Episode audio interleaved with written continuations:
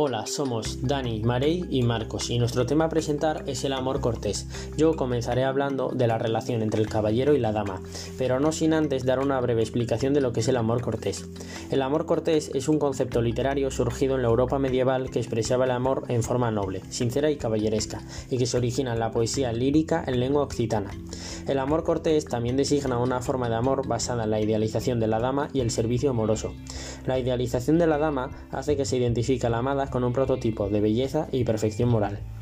En términos del código del amor cortés está concebida la relación Don Quijote y Dulcinea, que para ellos la amada es un cúmulo de perfecciones. El caballero la sirve y recibe de ella la fuerza de su impulso vital y espiritual.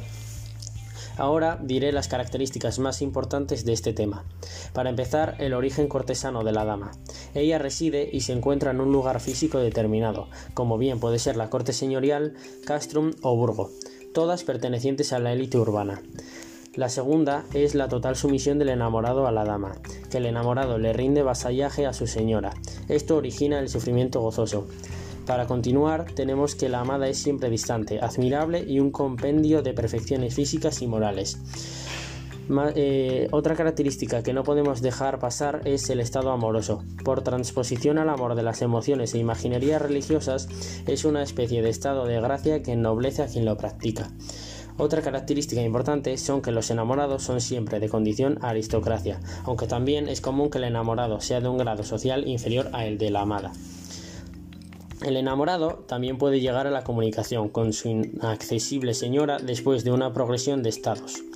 Y para finalizar, se trata frecuentemente de un amor adúltero. Por lo tanto, el poeta oculta el objeto de su amor sustituyendo el nombre de la amada por una palabra clave, como puede ser senal o seudónimo poético.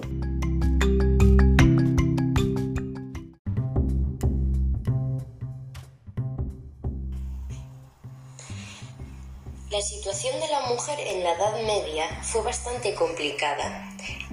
Eran dueñas y señoras del hogar, atendiendo así las tareas, como por ejemplo la crianza de sus hijos, la organización del servicio si había y de la economía doméstica, en el caso de que su marido estuviese en el frente militar, y siempre que no hubiese otro varón en la casa. La mujer estaba sometida a la dictadura del hombre que conviviese con ella, ya sea padre, hermano o hijo. En esta época, muy importante, la figura de la mujer ideal mostraba una tez blanca, cabello largo y rubio, rostro ovalado, ojos pequeños y vivaces, nariz pequeña y labios rosados y finos.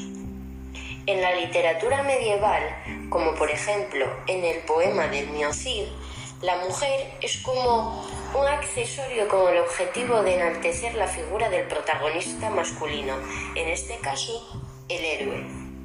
En este poema, las tres mujeres conocen por primera vez el mar, lo que nos deja ver y nos indica la imposibilidad de viajar y enriquecer su mente.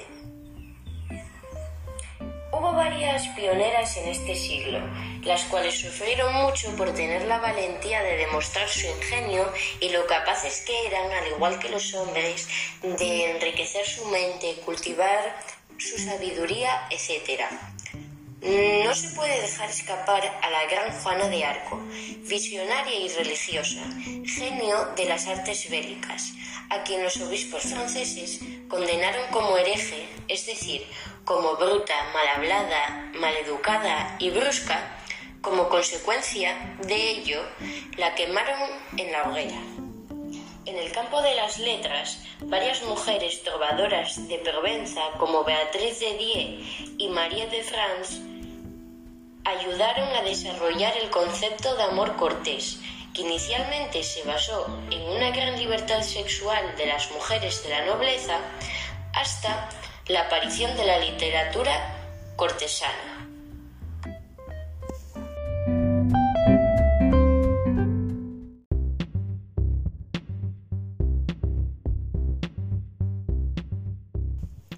os voy a explicar las ideas principales del decálogo de comportamiento amoroso, el cual establece algo así como un decálogo que normalmente siguen los practicantes del amor cortés y que Ildefonso Vega Fernández resume de la siguiente manera. Nobleza del hombre y de la mujer en linaje y conducta. La fuerza del amor presenta a la amada como admirable y engendra virtud en el amante. Normalmente, este amor es adúltero. El objetivo del amante es lograr el trato sexual dentro o fuera del matrimonio. Es un amor frustrado por imposibilidad de consumación o porque el desastre sigue a dicha consumación.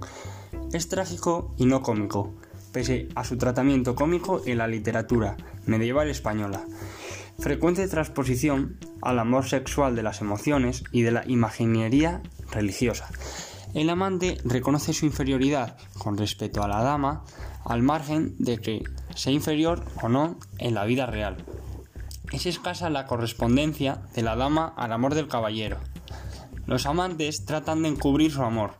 Los rasgos son el tratamiento del tema amoroso en la literatura clásica fue ampliamente abordado por Ovidio en su Ars Amandi, una visión sexual, erótica, gozosa y placentera.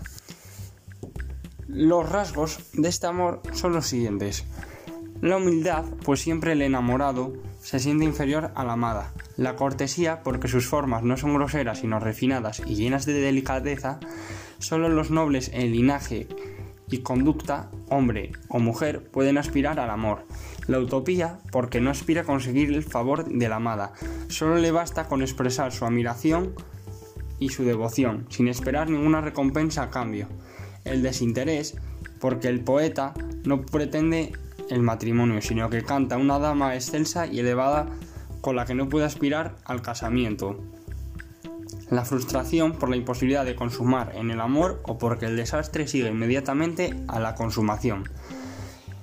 Aquí finaliza nuestra exposición oral, espero que os haya gustado y hayáis aprendido sobre el amor cortés